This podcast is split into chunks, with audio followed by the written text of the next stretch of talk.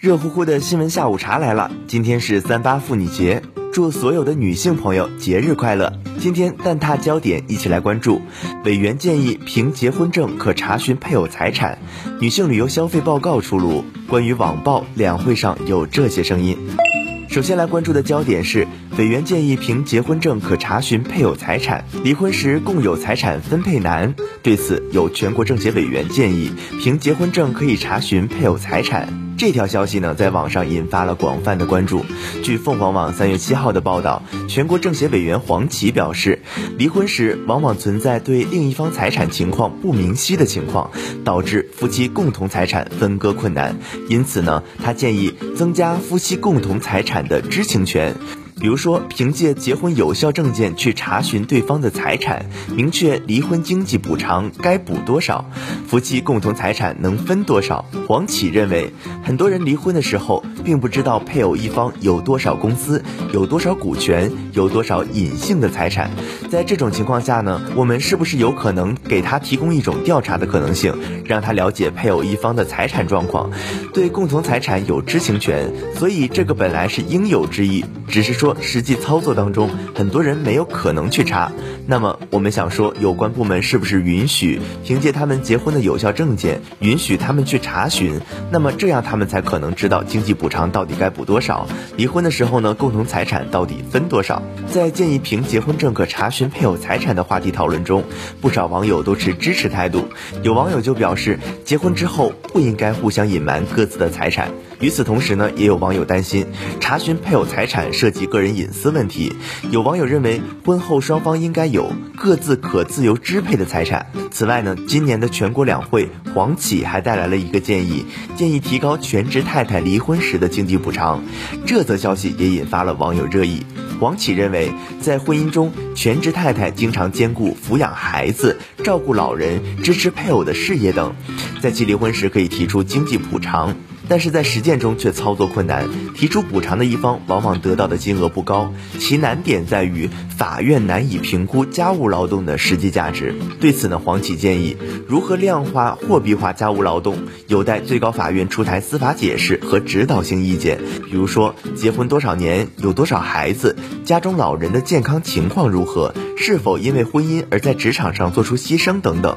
同时呢，在司法实践中，家务劳动的价值多被认为体现在。夫妻共有财产中，这部分费用在共同财产中的占比有待进一步认定。对此您怎么看呢？接下来关注的焦点是女性旅游消费报告。三八妇女节来临之际呢，某旅行平台发布了二零二二他旅途消费报告。报告显示，二零二一年女性为旅游支付的人均花费高于男性百分之三十三，直播订单中女性下单占比为百分之六十二。花的多，买的多，省的多，是当代女性的旅游消费三大特点。随着新一线城市的崛起，女性用户人均旅游消费增幅超过一线城市。新一线女性用户人均旅游消费增幅超过一线城市。同时，新的生育政策背景下，多海旅游订单增长百分之二十二。有趣的是，独自出行的户外女性也增长了百分之五十。嘉林研究了一下这个旅游消费报告，发现了一个特点：双减之后啊，研学游大热，多孩旅游订单上涨百分之二十二。近几年，研学旅游在辣妈群体中走俏，尤其是双减政策实施后，辣妈的精力投入到孩子的素质教育和兴趣培养上。他旅途消费报告显示，二零二一年报名研学游的订单量实现双位数增长。女性是研学旅游的主要预定群体，辣妈们更加关注孩子的兴趣培养和眼界拓展。二零二一年亲子户外活动、独立营、夏令营、冬令营等科学探索、房车体验等研学产品最受辣妈们欢迎。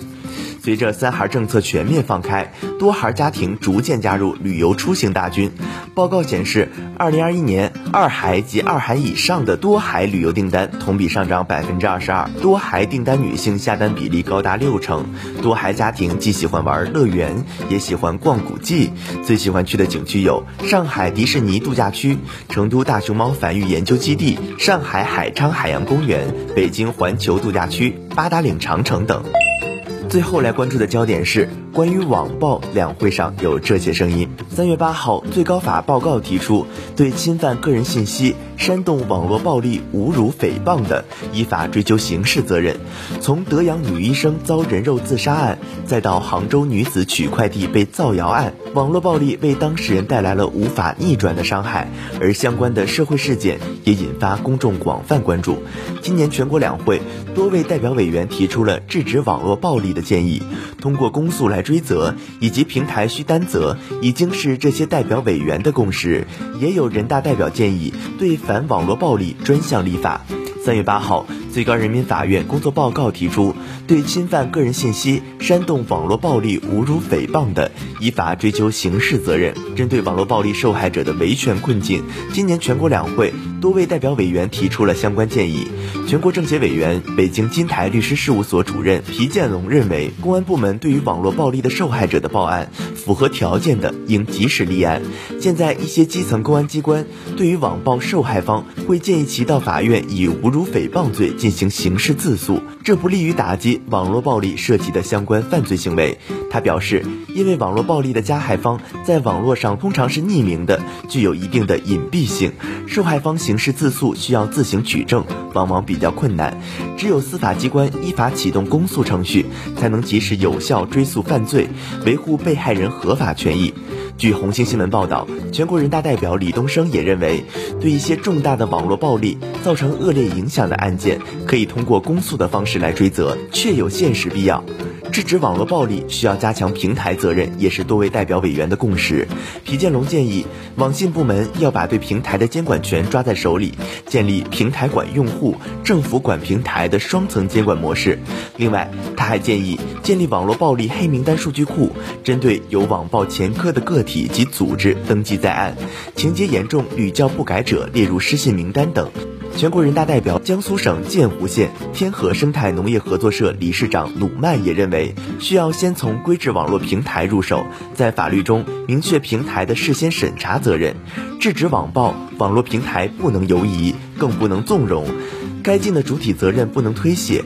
制止网暴，平台越尽责，效果越显著。李东生认为，所有信息在网络平台发布，网络平台应该对制止网络暴力行为承担相应的责任。他表示，一定程度上说，网络平台也是网暴的受害者，但不容否认。面对一些热点事件中的网暴现象，有的平台反应迟缓，该及时制止的而未及时制止，甚至在流量为王的思维支配下，过于追逐人气而缺乏应有的责任意识。